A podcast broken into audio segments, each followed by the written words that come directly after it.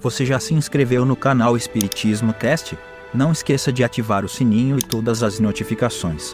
Assim te informaremos quando houver novos vídeos. E ajude a manter este trabalho voluntário, clicando em Seja Membro. Com isso você nos ajuda a produzir mais conteúdo sobre nossa rica doutrina, com a melhor qualidade técnica possível. E não se esqueça de clicar no like e compartilhar com seus amigos. Gratidão pela sua presença.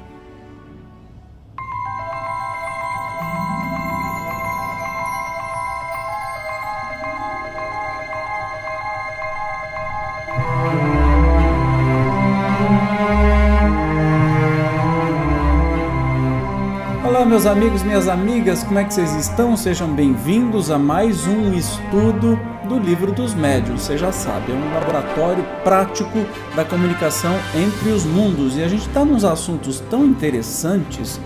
A gente está vindo assim numa numa crescente de assuntos interessantes, especialmente estudando muita coisa sobre o perispírito, legal pra caramba.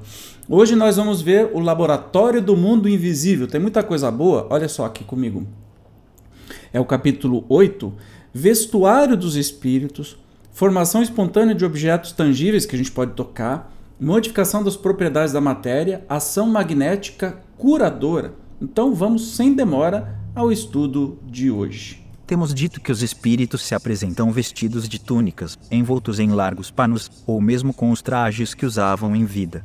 O envolvimento em panos parece costume geral no mundo dos espíritos, mas onde irão eles buscar vestuários semelhantes em tudo aos que traziam quando vivos, com todos os acessórios que os completavam? É fora de qualquer dúvida que não levaram consigo esses objetos, pois que os objetos reais temo. Luz ainda sob as vistas de onde então provém os que usam no outro mundo. Esta questão deu sempre muito o que pensar para muitas pessoas, porém, era simples motivo de curiosidade. A ocorrência, todavia, confirmava uma questão de princípio de grande importância, porquanto sua solução nos fez entrever uma lei geral, que também encontra aplicação no nosso mundo corpóreo. Múltiplos fatos a vieram complicar e demonstrar a insuficiência das teorias com que tentaram explicá-la. Então a primeira coisa que a gente vai tentar descobrir, que a gente vai tentar não, que a gente vai descobrir é a questão da veste dos espíritos, dos panos. Dos, é óbvio que eles não vão utilizar aqueles que estão lá no caixão. Aqueles físicos continuam lá, vão apodrecer ou não, enfim. De onde é que vem isso? É isso que a gente vai descobrir. Até certo ponto, poder-se-ia compreender a existência do traje por ser possível considerá-lo como, de alguma sorte, fazendo parte do indivíduo. O mesmo, porém, não se dá com os objetos acessórios, qual, por exemplo, a caixa de rapé do visitante da senhora doente, de quem falamos no 116. Lembra da, da, da vez passada que o espírito de vivo se materializa para outra pessoa? Aí tinha aquele senhor que ia visitar uma senhora que estava doente, ela ouvia, mas ele não sabia, ele estava dormindo, e ele levava rapé, que é uma espécie de fumo, né? Então não faz sentido.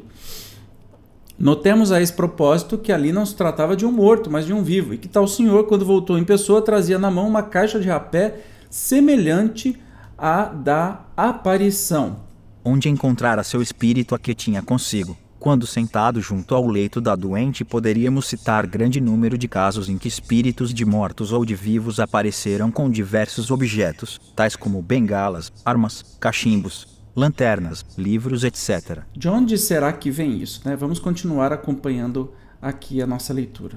Veio-nos então uma ideia, a de que, possivelmente, aos corpos inertes da Terra correspondem outros análogos, porém etéreos, no mundo invisível, de que a matéria condensada, que forma os objetos, pode ter uma parte quintessenciada, que nos escapa aos sentidos não era destituída de verossimilhança a esta teoria, mas se mostrava impotente para explicar todos os fatos um a, sobretudo, que parecia destinado a frustrar todas as interpretações. Até então, não se tratara senão de imagens ou aparências vimos perfeitamente bem que o perispírito pode adquirir as propriedades da matéria e tornar-se tangível, mas essa tangibilidade é apenas momentar. Nele o corpo sólido se desvanece qual sombra, já é um fenômeno muito extraordinário, porém, o que o é ainda mais é produzir-se matéria sólida persistente, conforme provam numerosos fatos autênticos, notadamente o da escrita direta, de que falaremos minuciosamente em capítulo especial todavia. como este fenômeno se liga intimamente ao assunto de que agora tratamos, constituindo uma de suas mais positivas aplicações, antecipar-nos-emos, colocando antes do lugar em que, pela ordem, deveria ser explanado. Então vamos entender, é assim, vai se tentar, vai se expor aqui como é que acontecem essas materializações e como é que os espíritos materializam essas coisas.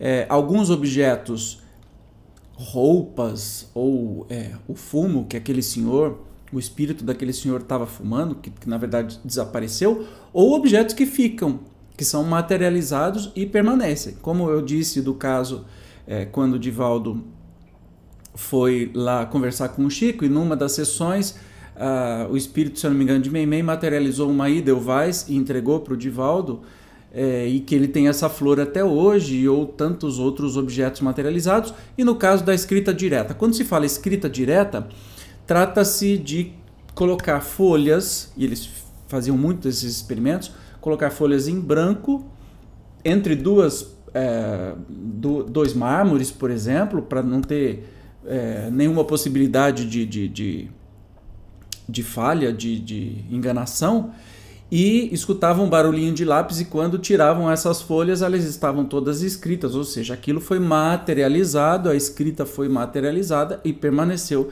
para sempre. É isso que a gente vai ver uh, no, no, no estudo de hoje.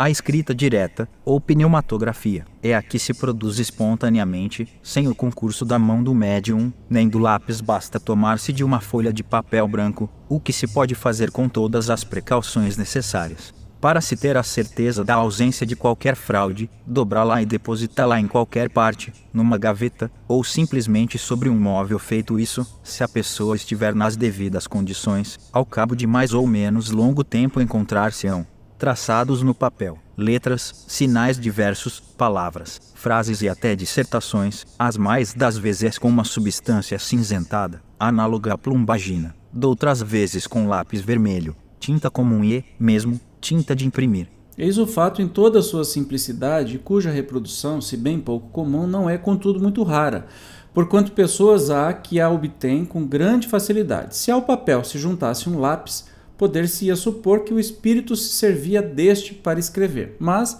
desde que o papel é deixado inteiramente só, evidente se torna que a escrita se formou por meio de uma matéria depositada sobre ele. De onde tirou o espírito essa matéria? tal o problema a cuja solução fomos levados pela caixa de rapé a que pouco nos referimos. Então, aí eles vão fazer perguntas para o espírito de São Luís, né? E que nós vamos ver as respostas que o espírito de São Luís deu. Primeira pergunta: Citamos um caso de aparição do espírito de uma pessoa viva. Esse espírito tinha uma caixa de rapé do qual tomava pitadas. Experimentava ele a sensação que experimenta um indivíduo que faz o mesmo? Não, a resposta é muito clara, não. Aquela caixa de rapé tinha a forma da de que ele se servia habitualmente e que se achava guardada em sua casa. Que era dita caixa nas mãos de uma aparição? Uma aparência. Era para que a circunstância fosse notada como realmente foi e não tomassem a aparição por uma alucinação devida ao estado de saúde da vidente. O espírito queria que a senhora em questão acreditasse na realidade da sua presença e, para isso, tomou todas as aparências da realidade. Dizes que era uma aparência, mas uma aparência nada tem de real. É como uma ilusão de ótica. Desejáramos saber se aquela caixa de rapé era apenas uma imagem sem realidade ou se nela havia alguma coisa de material. Certamente é com o auxílio deste princípio material que o perispírito toma a aparência de vestuários semelhantes aos que o espírito usava quando vivo. Olha que interessante. Então a gente já começa a entender sobre a questão da, do, dos, das roupas que os espíritos usam. A caixa, a, o rapé é só um exemplo que está citando, né? É evidente que a palavra aparência deve ser aqui tomada no sentido de aspecto, imitação. A caixa de rapé real não estava lá, a que o espírito deixava ver era apenas a representação daquela. Era, pois, com relação ao original, uma simples aparência, embora formada de um princípio material. Então, não era aquela caixa de rapé, de fumo, mas era algo, né? Formada pelo perispírito. A experiência ensina que nem sempre se deve dar significação literal a certas expressões de que usam os espíritos interpretando-as de acordo com as nossas ideias. Expomos-nos a grandes equívocos daí a necessidade de aprofundar se o sentido de suas palavras, todas as vezes que apresentem a menor ambiguidade, esta é uma recomendação que os próprios espíritos constantemente fazem. Sem a explicação que provocamos, o termo aparência, que de contínuo se reproduz nos casos análogos, poderia pre prestar-se a uma interpretação falsa. Sem, sempre Kardec sendo divinamente claro, né? Quarta pergunta: dar-se-á que a matéria inerte se, se desdobre, ou que haja no mundo invisível uma matéria essencial capaz de tomar a forma dos objetos que vemos? Numa palavra, terão estes um duplo etéreo no mundo invisível, como os homens são nele representados pelos espíritos? Você entendeu a pergunta? É assim: as coisas no mundo espiritual são espíritos dos objetos, alguma coisa parecida, né? E a resposta: Não é assim que as coisas se passam sobre os elementos materiais disseminados por todos os pontos do espaço, na vossa atmosfera. Tem os espíritos um poder que estáis longe de suspeitar podem, pois eles concentrar à sua vontade esses elementos e dar-lhes a forma aparente que corresponda à dos objetos materiais. Então, bem claro, a resposta é não, né? Esta pergunta, como se pode ver, era a tradução do nosso pensamento, isto é, da ideia que formávamos da natureza de tais objetos se as respostas, conforme alguns o pretendem, fossem o reflexo do pensamento, houveramos obtido a confirmação da nossa teoria, e não uma teoria contrária. Olha que interessante. Então eles pensavam realmente isso, que a caixa de rapé física tinha uma cópia no mundo espiritual. E eles pensavam isso e fizeram a pergunta, e o espírito foi contrário. Mais uma prova de que quem estava respondendo era uma inteligência, não eram e o que eles imaginavam, era o contrário do que eles imaginavam. E aí, na quinta, formulo novamente a questão de modo categórico, a fim de evitar todo e qualquer equívoco. São alguma coisa as vestes de que os espíritos se cobrem? Parece-me que a minha resposta precedente resolve a questão. Não sabes que o próprio perispírito é alguma coisa? Claro que é uma, alguma coisa. Sexta, resulta dessa explicação que os espíritos fazem passar a matéria etérea pelas transformações que queiram e, portanto, com relação à caixa de rapé, o espírito não a encontrou completamente feita. Fê-la ele próprio no momento em que teve necessidade dela por ato de sua vontade e do mesmo modo que a fez, pôde desfazê-la. Outro tanto naturalmente se dá com todos os demais objetos, como vestuário, joias, etc. Será assim? A resposta lindíssima. Mas evidentemente.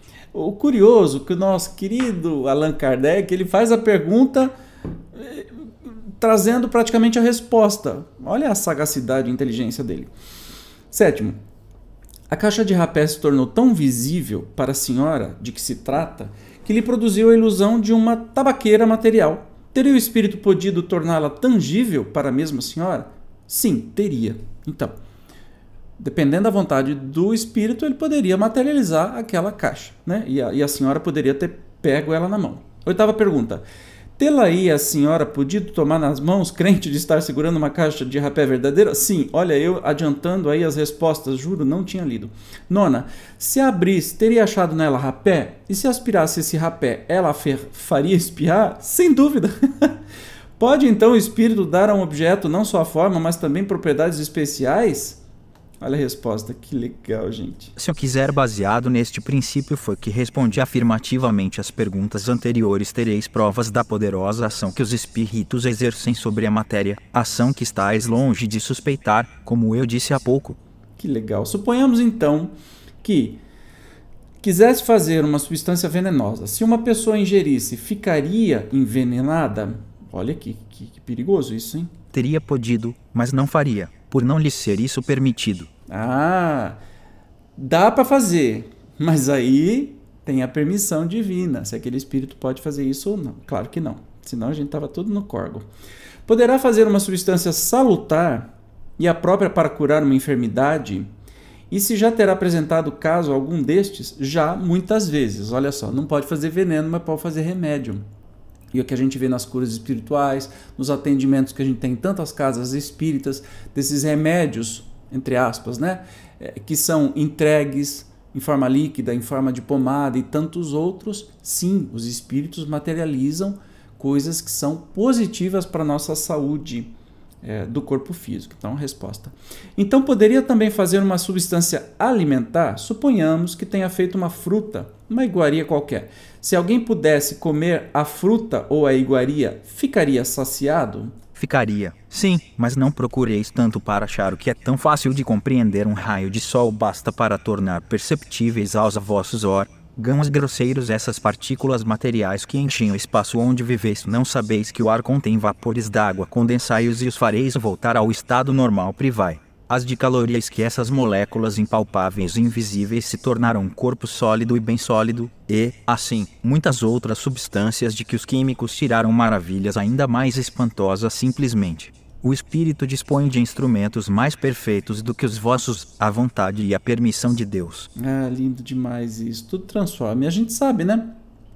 Uai, a gente não tira a bomba atômica da força que existe no átomo, né? Então tem tantas outras coisas. Esses exemplos são maravilhosos. Olha a nota. A questão da saciedade é aqui muito importante. Como pode produzir a saciedade uma substância cuja existência e propriedades são meramente temporárias e, de certo modo, convencionais? O que se dá é que essa substância, pelo seu contato com o estômago, produz a sensação da saciedade, mas não a saciedade que resulta da plenitude, desde que uma substância dessa natureza pode atuar sobre a economia e modificar um estado mórbido. Também pode, perfeitamente, atuar sobre o estômago e produzir aí a impressão da saciedade. Rogamos, todavia, aos senhores farmacêuticos inventores de reconstituintes que não se encham de zelos nem creiam que os espíritos lhes venham fazer concorrência. Esses casos são raros, excepcionais e nunca dependem da vontade. De outro modo, toda a gente se alimentaria e curaria a preço baratíssimo. Ou seja, os espíritos podem fazer, mas nem tudo eles fazem, porque senão seria uma loucura. Continuando, os objetos que, pela vontade do espírito, se tornaram tangíveis poderiam permanecer com esse caráter e tornar, é, tornarem-se de uso isso poderia dar-se, mas não se faz. Está fora das leis. Olha que interessante. Tem todos os espíritos no mesmo grau o poder de produzir objetos tangíveis? É fora de dúvida que quanto mais elevado é o espírito, tanto mais facilmente o consegue, porém, ainda aqui, tudo depende das circunstâncias desse poder também podem dispor os espíritos inferiores. Hum, o espírito tem sempre o conhecimento exato do modo por que compõe suas vestes ou objetos cuja aparência ele faz visível? Não, muitas vezes concorre para a formação de todas essas coisas, praticando um ato instintivo, que ele próprio não compreende, se já não estiver bastante esclarecido para isso. Então o espírito pode fazer o objeto, a roupa, enfim, mas ele nem sabe como é que faz isso. É instintivo.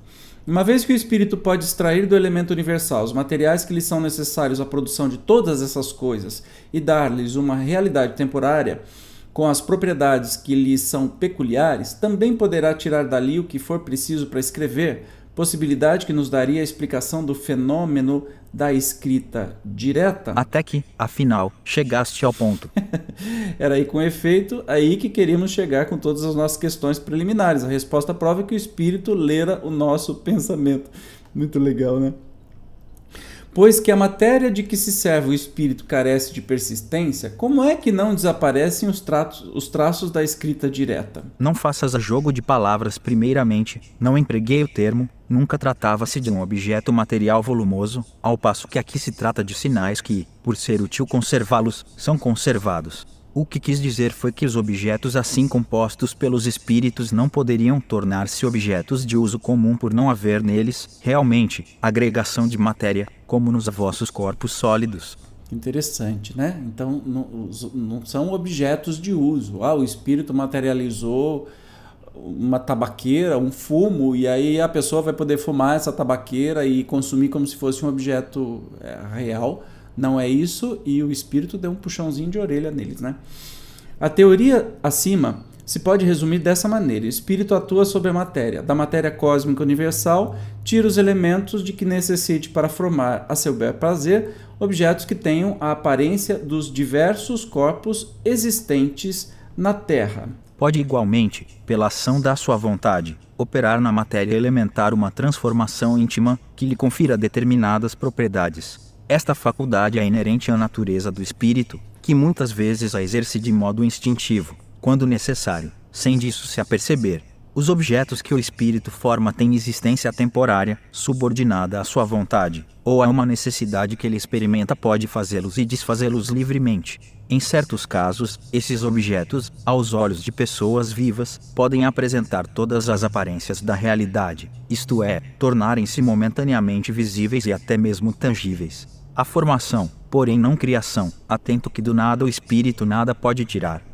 Muito interessante, muito interessante. É bem claro, não vou fazer comentário em cima disso, porque está muito claro, né? A existência de uma matéria elementar única está hoje quase geralmente admitida pela ciência, e os espíritos, como se acaba de ver, a confirmam todos os corpos da natureza nascem dessa matéria que, pelas transformações por que passa, também produz as diversas propriedades desses mesmos corpos. Daí vem que uma substância salutar pode, por efeito de simples modificação, tornar-se venenosa. Fato de que a química nos oferece numerosos exemplos, toda gente sabe que, combinadas em certas proporções, duas substâncias inocentes podem dar origem a uma que seja deletéria, uma parte de oxigênio e duas de hidrogênio, ambos inofensivos, formam água. Juntai um átomo de oxigênio e tereis um líquido corrosivo sem mudança nenhuma das proporções. Às vezes, a simples alteração no modo de agregação molecular basta para mudar as propriedades, assim é que um corpo opaco pode tornar se transparente e vice-versa, pois que ao espírito é possível tão grande ação sobre a matéria elementar, concebe-se que lhe seja dado não só formar substâncias, mas também modificar-lhes as propriedades, fazendo para isto a sua vontade o efeito de reativo. Esta teoria nos fornece a solução de um fato bem conhecido em magnetismo, mas inexplicado até hoje: o da mudança das propriedades da água, por obra da vontade. O espírito atuante é o do magnetizador, quase sempre assistido por outro espírito. Ele opera uma transmutação por meio do fluido magnético que, como atrás dissemos, é a substância que mais se aproxima da matéria cósmica, ou elemento universal. Ora, desde que ele pode operar uma modificação nas propriedades da água, pode também produzir um fenômeno análogo com os fluidos do organismo, donde o efeito curativo da ação magnética, convenientemente dirigida. É muito interessante sobre isso, porque na palestra que tem aqui no canal, A Influência da Música, eu falo é, de um pesquisador, um fotógrafo japonês, é, Masumoto, eu sou bom de nome, você já sabe disso, né? que é, ele cristaliza no congelamento da água, cristaliza uma molécula de água de diferentes formas, dependendo do que, do que a pessoa que está olhando para a água deseja. Se deseja coisas boas, formam-se é, as moléculas se formam é, em, em, formatos lindos, harmônicos, caprichados. Se deseja coisa ruim, são formatos todos distorcidos. E vem confirmar aí o que é, estão, estão falando os espíritos que até o homem consegue fazer essa mudança né, na, na formação das moléculas da, da água, quanto mais os espíritos, o que, que eles podem fazer com é, esse fluido universal, né? E, e, dizendo que a gente consegue hoje controlar tudo, transmutar tudo, do mesmo jeito os espíritos conseguem fazer isso pela ação do pensamento. Então conseguem criar roupas, conseguem criar o que quiserem, né? Sabe-se que papel capital desempenha a vontade em todos os fenômenos do magnetismo, porém, como se há de explicar a ação material de tão sutil agente, a vontade não é um ser, uma substância qualquer. Não é sequer uma propriedade da matéria mais etérea que exista, a vontade é atributo essencial do espírito, isto é, do ser pensante com o auxílio dessa alavanca. Ele atua sobre a matéria elementar e, por uma ação consecutiva, reage sobre seus compostos, cujas propriedades íntimas vêm assim a ficar transformadas. Tanto quanto do espírito errante, a vontade é igualmente atributo do espírito encarnado, daí o poder do magnetizador, poder que se sabe estar na razão direta da força de vontade, podendo o espírito encarnado atuar sobre a matéria elementar pode do mesmo modo mudar-lhe as propriedades. Dentro de certos limites, assim se explica a faculdade de cura pelo contato e pela imposição das mãos, faculdade que algumas pessoas possuem em grau mais ou menos elevado. Veja-se. No capítulo dos médiums, parágrafo referente aos médiums curadores, veja-se também a Revista Espírita, de julho de 1859. Usuavo de Magenta, um oficial do exército da Itália Muito bem. Vocês veem que uma coisa está ligada à outra? Sempre. E as propriedades curadoras também, já que se permite criar objeto, materializar objeto, materializar roupas ou as vestes, claro que se permite também curar. E é aí que funciona tudo. Sempre utilizando o perispírito, né? Divino. Mas nosso estudo está ficando cada vez melhor. Então te espero no próximo encontro que a gente vai estudar os lugares assombrados. Ai, meu Deus do céu! Você tem medo de casa assombrada? Vamos descobrir junto? Vai ser um grande prazer estarmos aí estudando. Como eu te disse, cada vez fica mais divertido, mais curioso e mais esclarecedor. E perceba que uma coisa vai puxando a outra e tudo começa a fazer um sentido, um sentido lógico. É isso a nossa doutrina espírita. Eu te encontro então no próximo episódio do estudo do livro dos médiuns. Até lá, tchau!